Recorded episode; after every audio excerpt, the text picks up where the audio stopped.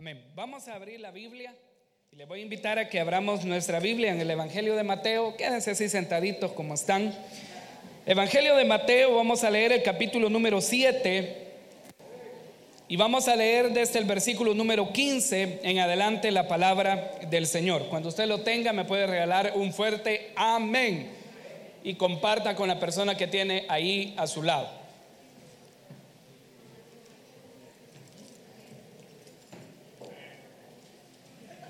Evangelio de Mateo, capítulo número 7. Leemos el versículo número 15. En adelante, la palabra de Dios nos dice, cuídense de los falsos profetas. Vienen a ustedes disfrazados de ovejas, pero por dentro son lobos feroces. Por sus frutos los conocerán. ¿Acaso se recogen uvas de los espinos o higos de los cardos? Del mismo modo, todo árbol bueno da fruto bueno, pero el árbol malo da fruto malo. Un árbol bueno no puede dar fruto malo y un árbol malo no puede dar fruto bueno. Todo árbol que no da buen fruto se corta y se arroja al fuego. Así que por sus frutos los conocerán. Hasta ahí dejamos la lectura, vamos a orar y vamos a pedirle al Señor que sea Él el que pueda hablarnos esta tarde a través de su palabra. Amado Dios que estás en los cielos, gracias por la oportunidad que nos concedes esta mañana de poder estar acá reunidos con cada uno de los jóvenes te pedimos, Señor, que puedas hablarnos a través de tu palabra, que tu Espíritu Santo, Dios, se mueva de una manera especial sobre cada una de nuestras vidas y en cada uno de nuestros corazones. Señor amado, háblanos. Esta noche, esta mañana queremos escuchar tu voz. Te pedimos, Señor Jesús, que hables de acuerdo a la necesidad que hay en cada una de nuestras vidas que hable, Señor, a cada uno de nuestros corazones. Pero lo más importante es que hoy esta palabra la podamos poner en práctica, Señor, en nuestra vida diaria, Dios. Todo te lo pedimos en el nombre poderoso de Cristo. Amén y amén.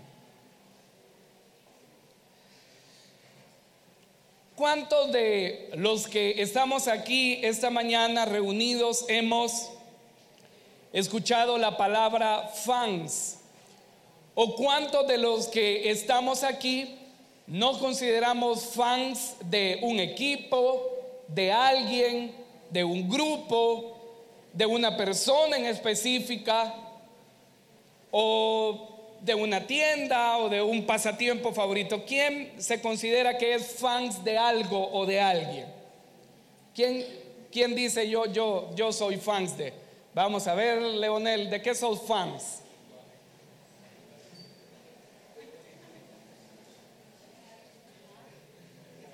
Ah, no lo quería, no lo quiso decir. ¿Quién más tiene o se considera que es fans de algo o de alguien de los que está acá? Veamos cuál, ¿qué sos fans de qué? De un equipo deportivo. ¿Podés decirnos de cuál equipo? De Liverpool. ¿Te gusta el fútbol inglés?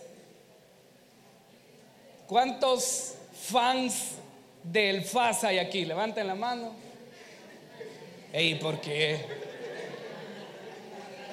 Mire, el hecho que llegue a la final y pierda siempre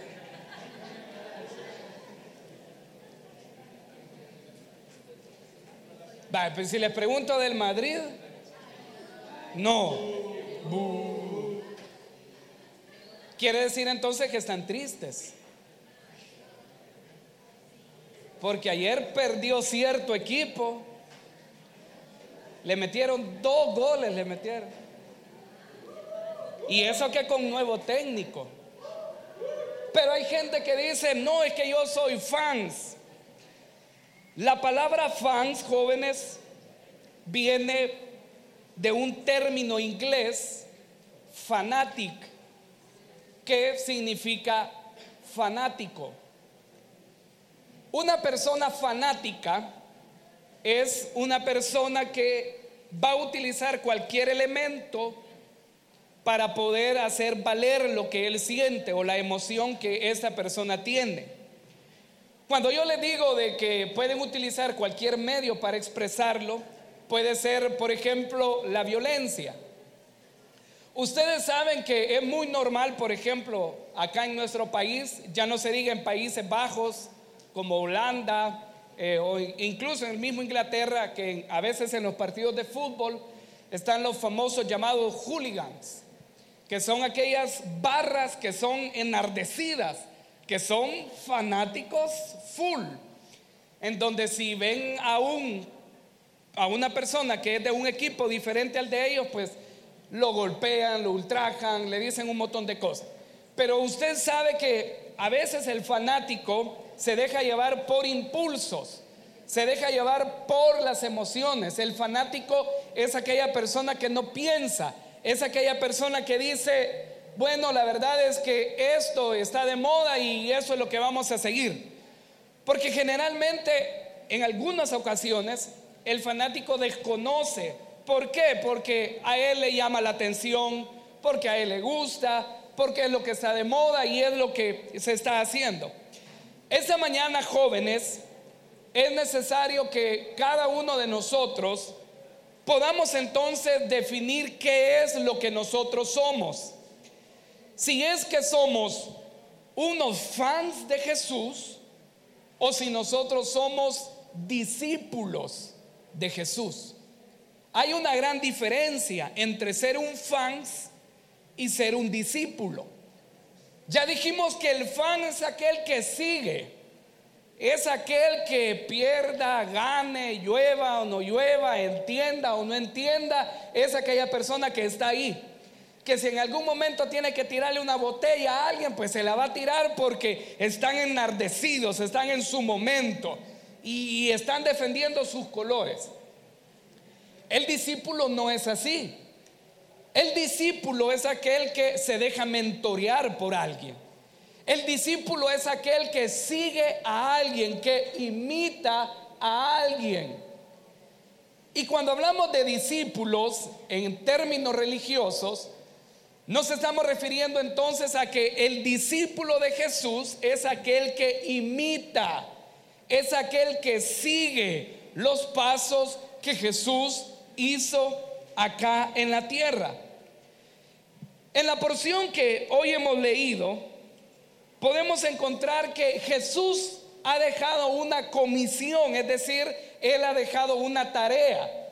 Y la tarea que Él ha dejado es la tarea de ir a todas las naciones y hacer discípulos. Pero cuando hablamos de discípulos, es cuando muchas veces nos encontramos con el problema de entender si realmente yo soy un discípulo o si solamente soy un admirador de Jesús. Y yo quiero que esta mañana usted se pregunte, ¿y yo qué soy? ¿Soy un discípulo de Jesús o solamente soy un fans o solamente soy un admirador de Jesús? ¿Cuál es el problema de la iglesia y no hablo específicamente de la de nosotros, sino de la iglesia en general, que hay muchos que vienen a la iglesia, tienen Biblia, tienen privilegio, usan manto, usan manga larga, hablan bonito, cantan bonito, hacen buenas cosas, pero realmente solo son admiradores de Jesús. El admirador es aquel que no se compromete con el Señor. El admirador es aquel que dice, bueno, hoy estoy con los amigos de la U, así que ahorita podemos patanear porque no hay problema. Ahorita estoy con los compañeros de trabajo, ahorita hablemos vulgaridades porque nadie me ve, no hay ningún problema, todo tranquilo. El fans, el seguidor, es aquel que cuando está en la iglesia se comporta de una manera y cuando está afuera de la iglesia se comporta de otra manera. Ese es una persona que solamente admira a Jesús. Yo no sé cuántos de ustedes se han notado o han topado o encontrado a personas que realmente a veces conocen la Biblia mejor que uno, pero su vida está completamente lejos de los principios bíblicos. Y hay personas que se conocen la Biblia de Génesis a Apocalipsis mejor que uno, pero el punto no es que conozcamos la palabra. El punto no es que conozcamos la doctrina. El punto no es si tenemos un privilegio y si lo ejercemos de buena manera o no. El punto es que tanto nuestra vida está siendo moldeada por Jesús. Porque la gente puede tomar de medida o a veces toma la regla y dice es que todos lo hacen. Y como todos lo hacen, entonces es la regla general y es lo común. Pero nuestra vida no se debe de comparar con mi papá, tu vida no se debe de comparar con tu líder. No se debe de comparar con el miembro de alguna célula, con algún pastor. No, tu vida debe de compararse con Jesús. Yo te pregunto esta mañana a ti, ¿qué tan diferente es tu vida a la vida de tus demás compañeros? A la vida de tus amigos. Se nota, por ejemplo, cuando estás en el grupo de amigos que tú eres una persona diferente.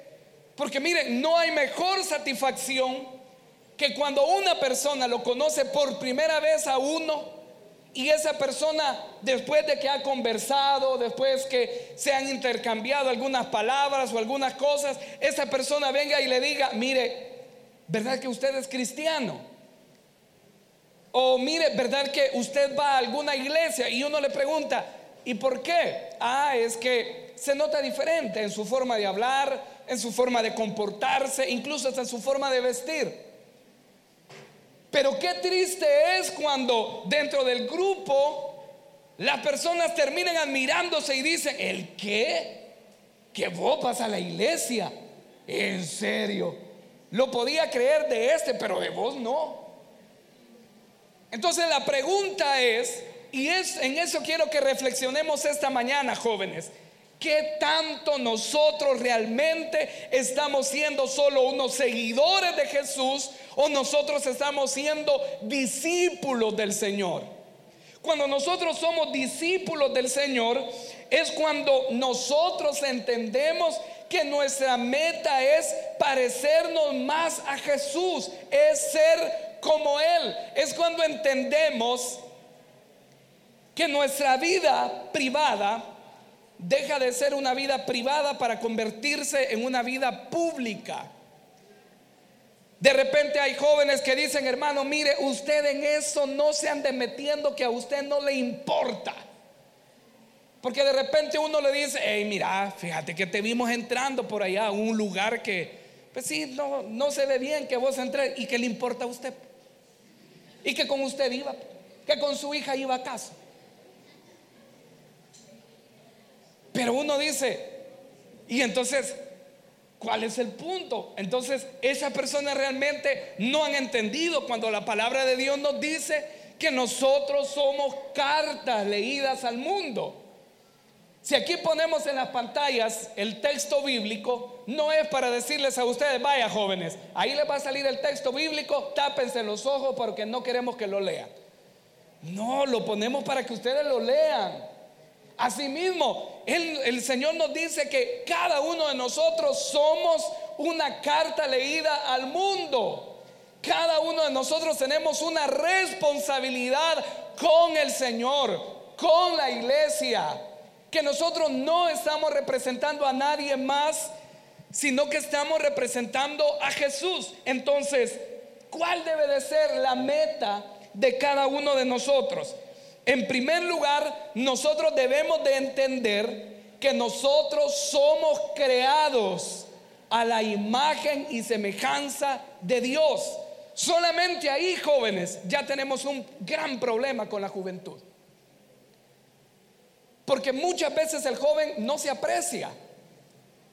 El joven comienza a decir, ah, es que yo no me siento bien que mi nariz es muy grande, que mis orejas son muy grandes, que mis ojos aquí, que hubiese querido ser chelito, que hubiese querido ser morenito, que hubiese querido ser colocho, que hubiese querido tener manos más pequeñas, que esto, que lo otro, que aquí, que allá, que hubiese querido nacer en España, que hubiese querido nacer en otro lugar.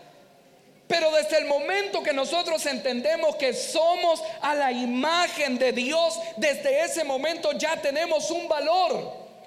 Un valor, estimados jóvenes, que el diablo se ha encargado de pisotearlo. Porque hay jóvenes que fácilmente ceden a la tentación del pecado, de las relaciones sexuales, al pecado de la masturbación, al pecado de la pornografía, al pecado de las drogas, al pecado del alcohol. ¿Por qué? Porque dicen, bueno, estoy joven, hay que aprovechar la vida, que la vida es una. Y no faltan las amigas y los amigos que te dicen, dale hombre. No te preocupes, las consecuencias, eso no importa. Pero cuando tú, estimado joven, entiendes que has sido creado a la imagen y semejanza de Dios, tú comienzas a darte un valor. Y no permites que la gente venga y quiera pisotear tu dignidad, pisotear tu vida. Porque tienes un valor y el valor es que has sido formado a la imagen y semejanza de Dios. Cuando nosotros entendemos eso, nosotros debemos de entender que estamos en un proceso de transformación. Porque hay jóvenes que viven frustrados. Hay jóvenes que dicen, no hermano, es que mire, yo ya no voy a ir a la iglesia. ¿Y por qué ya no vas a ir a la iglesia? Porque mire hermano, yo quiero dejar el pecado. Y esta mañana probablemente aquí hayan personas que realmente, honestamente dicen, yo quiero dejar el pecado. Yo ya no quiero practicar lo que estoy practicando en oculto. Yo quiero, pero no lo pueden dejar. Y no es porque no tengan las buenas intenciones. No es porque realmente ellos no quieran tener una conversión genuina con el Señor. Es que no han entendido que el proceso de restauración en nuestras vidas será eso. Y que durante ese proceso vamos a tener recaídas, que en ese proceso vamos a tener momentos dolorosos, pero lo importante, estimados jóvenes, es que nos podamos poner en pie cada vez que nosotros le fallemos a Dios, cada vez que nosotros corramos por algo, por algún pecado, por alguna situación, que podamos entender que el Señor vino, rompió el velo para que nosotros lleguemos ante la presencia de Dios y le expongamos nuestra vida a Él. Obviamente aquí hay un problema. Y el problema es que la palabra de Dios nos habla de procesos de restauración cuando la persona peca inconscientemente. Pero muchas veces, jóvenes, nosotros pecamos conscientemente. Y lo que se debería devolver un rechazo para nosotros se convierte en un deporte. Y ya para nosotros es un hábito el pecar, el hablar en mal de otro, el hacer cosas, el hacer aquí, el hacer allá, el hacer esto otro. Pero entonces, cuando nosotros entendemos, en primer lugar, que somos creados a la imagen de Dios, que estamos en un proceso de restauración y que nuestra vida debe de estar centrada en el Señor, es cuando nosotros hemos entendido que realmente nuestra vida tiene un propósito. ¿Cuántos jóvenes, y quizás esta mañana algunos de los que están acá puedan decir, hermano, es que mire, la verdad es que yo estoy decepcionado de la iglesia. Mire, hermano, la verdad es que yo estoy decepcionado del matrimonio. Y por eso yo no quiero tener un matrimonio, una relación formal, sino que así, hermano, sin compromiso. Una relación casual de vez en cuando. Y la gente dice, no, es que eso es pecado. Sí, es pecado y está mal. Pero ¿cuál es la raíz? ¿Cuál es el problema de eso? Que se han dado malos ejemplos. Que las familias constituidas dentro de la iglesia muchas veces dan malos ejemplos. Pero entonces ahí, estimados jóvenes, es cuando nosotros debemos de saber a quién debemos de mirar. Nuestra mirada no debe de estar puesta en un líder, porque el día que ese líder peque, tú te vas a ir de la iglesia. Tu mirada, y tu confianza no debe de estar puesta en un hombre, sino que tu vida, tu confianza, tus principios debe de estar cimentada en el Señor Jesús. Cuando tú te levantas en la mañana, tú debes de decir, este día, por amor a Dios, yo no le voy a fallar a Él. Por amor a Él, yo voy a llevar una vida íntegra. No puedes decir, es que no le quiero fallar al líder. Es que no le puedo fallar al pastor. Le vas a fallar. Si le fallamos al mismo Señor, ¿cómo no le vamos a fallar al hombre? Pero por eso es importante, estimados jóvenes, que el blanco perfecto de nuestra vida debe de ser Jesús. Y nadie más. Hay personas que le dan más crédito a lo que su novio o su novia, su amigo o su amiga le dicen. Si el novio le dice, no vayas a clases, sí, ¿verdad? No vayamos. Si el amigo le dice, mira, no estudies, hombre, Vámonos para el Sigua. Sí, vamos, vámonos para el Sigua. Pues.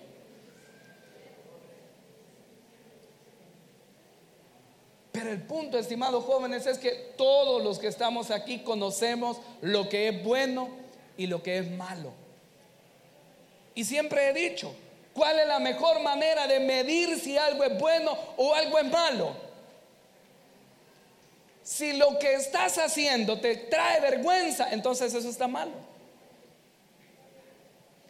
Si lo que estás haciendo te tienes que ocultar para hacerlo, eso está malo. Porque no hay ninguna comunión, comunión entre la luz y las tinieblas. No hay.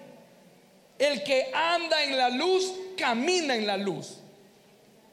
Pero el que anda caminando en la oscuridad, el que anda caminando lejos de la presencia de Dios, dice la palabra de Dios que huye sin ser perseguido. Y el texto que hoy hemos leído es claro.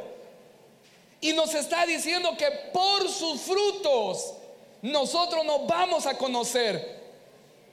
¿Cómo te conocen a ti en la casa? ¿Qué dicen tus papás de ti? ¿Qué dicen tus amigos? ¿Qué dicen tus compañeros de estudio? Si les vamos a preguntar, mira, ¿y cómo se comporta Juancito aquí en la universidad? Ah, no, Juancito, una gran persona. Puchi, que este, este cipote jamás ha copiado.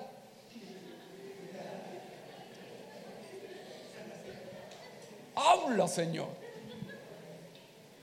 Pero qué triste cuando llegamos y le podemos preguntar, mira, ¿y cómo es Juancito? ¿Y vos cómo conoces a Juancito? Ah, es que él va a la iglesia donde yo voy. Y él cree, si es más diablo que el mismo diablo. Y les cuento una historia, y eso es real.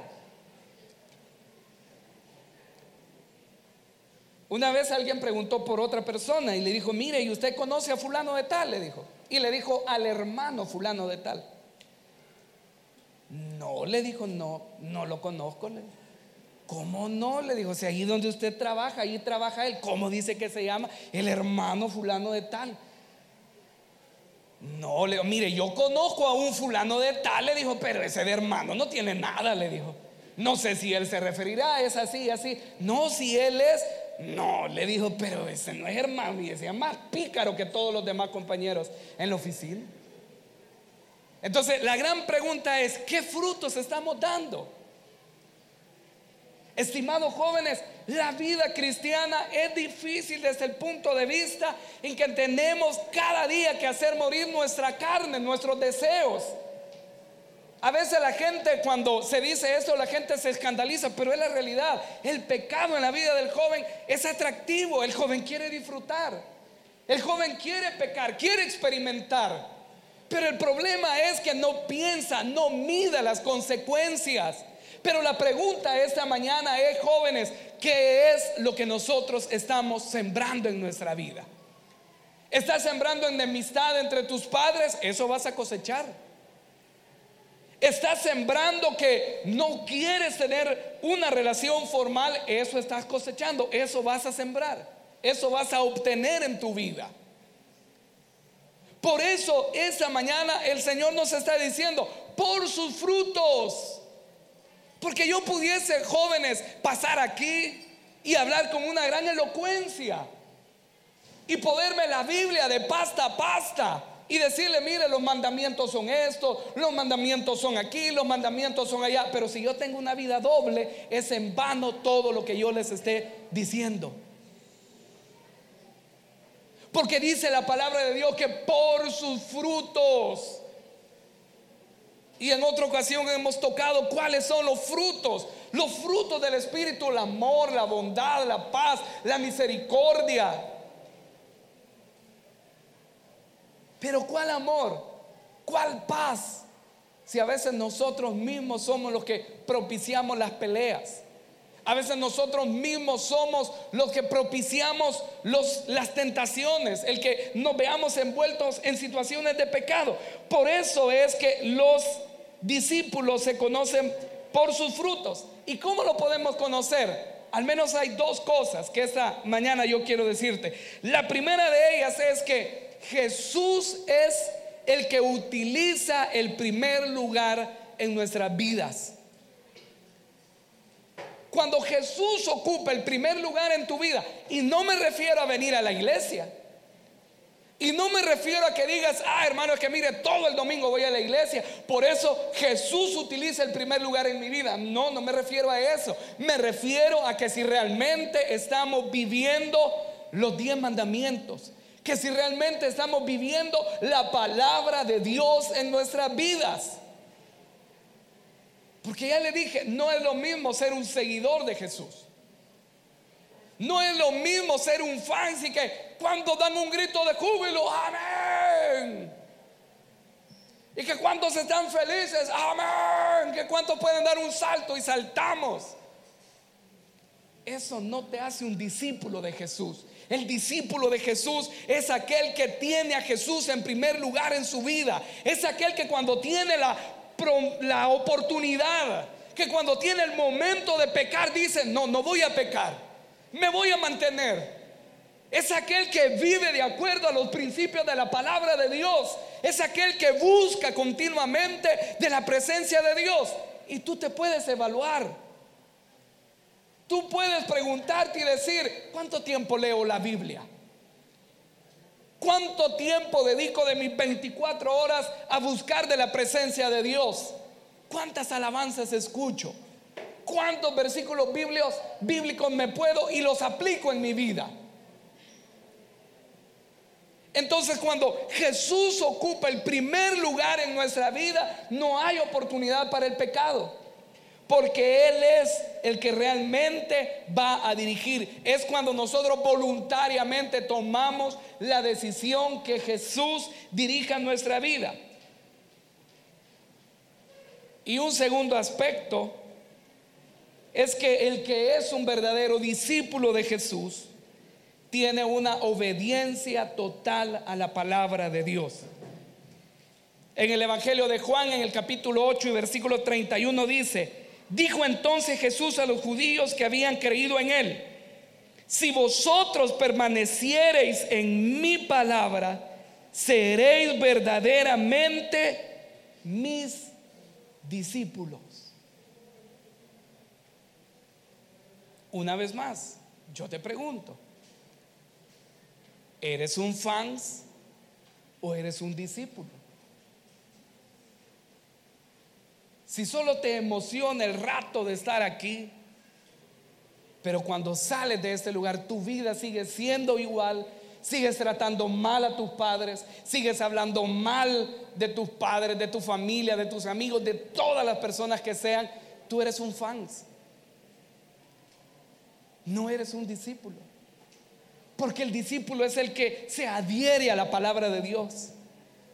Es aquel que vive la palabra de Dios la misma palabra de Dios nos dice que vale más las acciones que las palabras que nosotros podamos pronunciar.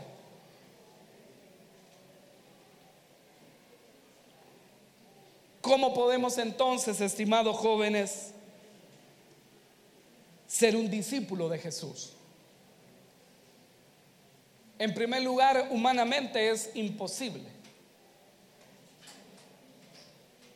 Porque nadie de los que está acá puede salvarse a sí mismo. Todos necesitamos el perdón del Señor en nuestras vidas. Todos los que estamos aquí necesitamos de la presencia de Dios. Eso nos indica, jóvenes, que el primer paso para nosotros realmente ser un discípulo de Jesús es estando cerca de Él. Pero una vez más, te repito, el estar cerca del Señor no es venir a la iglesia. El estar cerca del Señor es que tu vida se dirija por los principios del Maestro.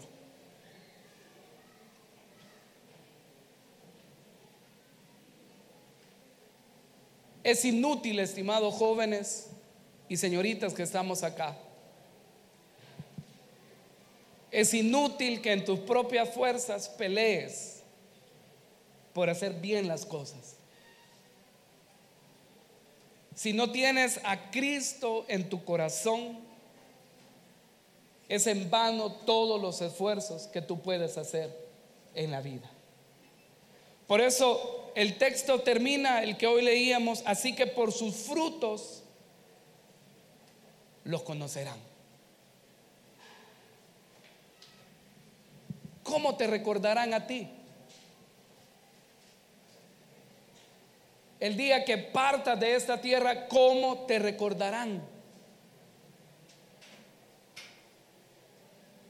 El día que dejes tu casa, ¿cómo te recordarán? Tus vecinos, tus compañeros de trabajo, de estudio, de iglesia, ¿cómo te van a recordar?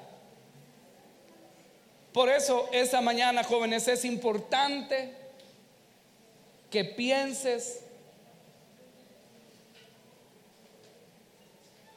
en qué es en lo que tú estás sembrando. Porque eso que estás sembrando es lo que vas a cosechar en tu vida. ¿Por qué no cierras tus ojos ahí donde estás esta mañana?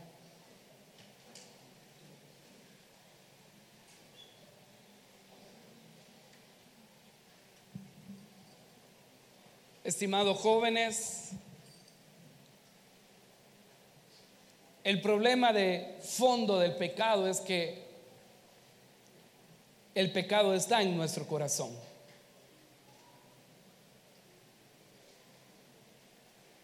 Y al estar el pecado en nuestro corazón nos hace orgullosos.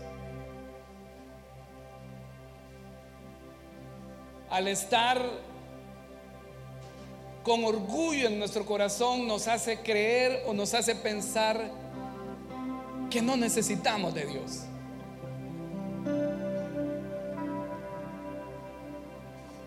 Pero esta mañana, jóvenes, no basta con que sepas de Biblia. Al contrario, eso te hace más responsable ante el Señor. No basta con que tengas un privilegio. No determina tu relación con el Señor el privilegio. Lo que determina tu relación con el Señor es qué lugar ocupa Jesús en tu corazón, en tu vida.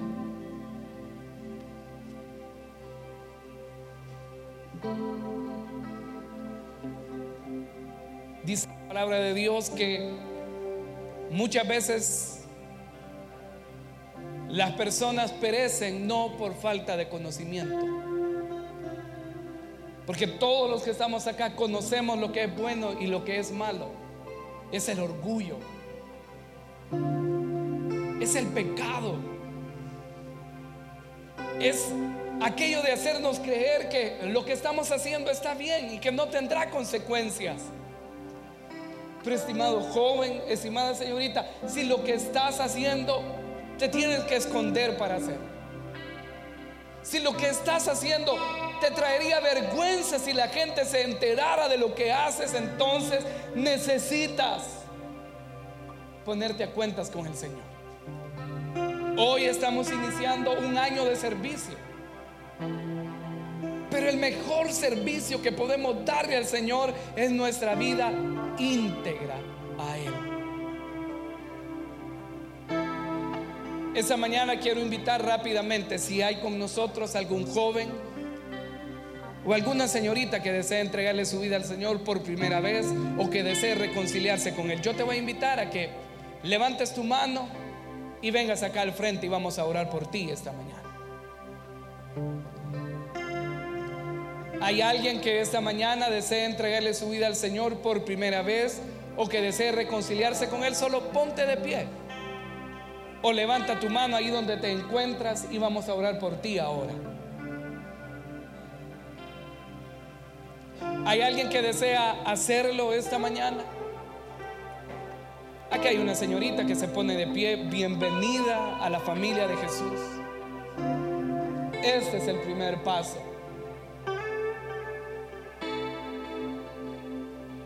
¿Hay alguien más esta mañana que desea entregarle su vida a Él por primera vez o desea reconciliarse con el Señor? Jóvenes y señoritas. Señor no podemos engañarlo.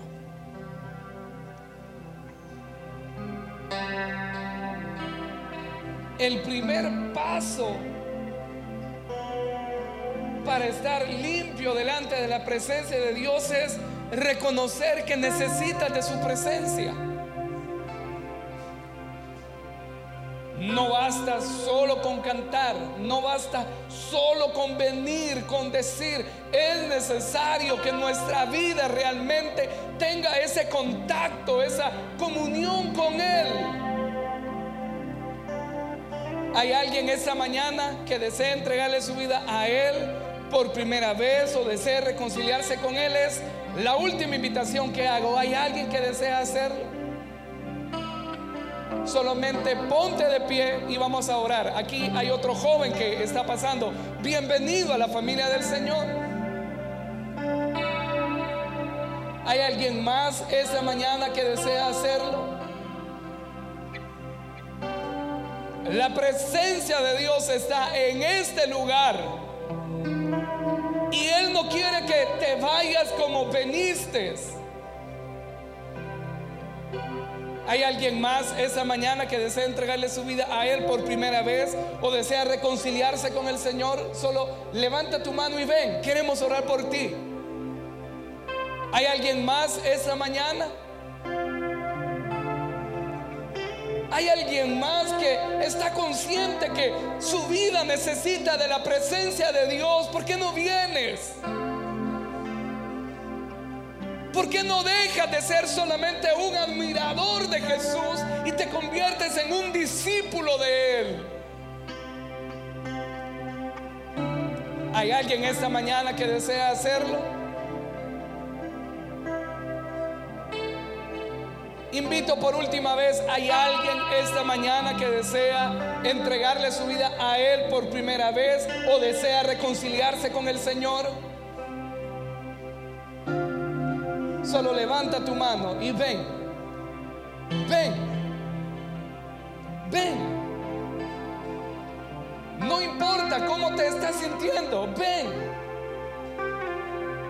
Ven, deja la vida que estás llevando. Deja la vida de pecado que estás viviendo. Ven. Ven y ponte a cuentas con el Señor. ¿Hay alguien más esta mañana que desea hacerlo?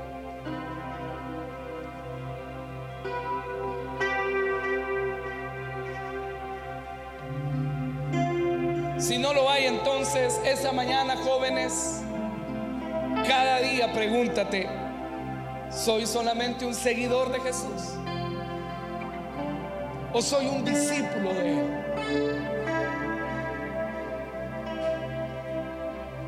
Amado Dios que estás en los cielos, Señor, en esta mañana te damos gracias por la oportunidad que nos da de reunirnos de escuchar tu palabra. Gracias Señor. Porque sabemos que tu palabra nunca vuelve vacía. Y esta mañana tú has hablado, Señor, a cada una de nuestras vidas. Por eso hoy, Señor, venimos delante de tu presencia para pedirte por la vida de cada uno de estos jóvenes. Señor, yo no conozco su vida. ni las cargas que hay en su corazón. Pero te doy gracias, Señor amado, porque ha sido tu Espíritu Santo el que ha tocado esta vida, este corazón, Señor, para que hoy esté delante de tu presencia. Rompe, Señor amado, todo pecado, toda Y usa, Señor amado, grandemente la vida de esta joven. Asimismo, Señor amado, bendice la vida de este joven esta mañana. En el nombre de Jesús toda cadena de pecado es rota. Que ahora, Señor amado, tu presencia dirija la vida de este joven.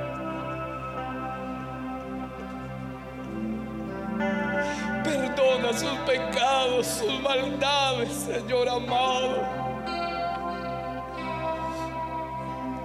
Asimismo, Señor, por cada uno de los jóvenes que hoy estamos aquí reunidos.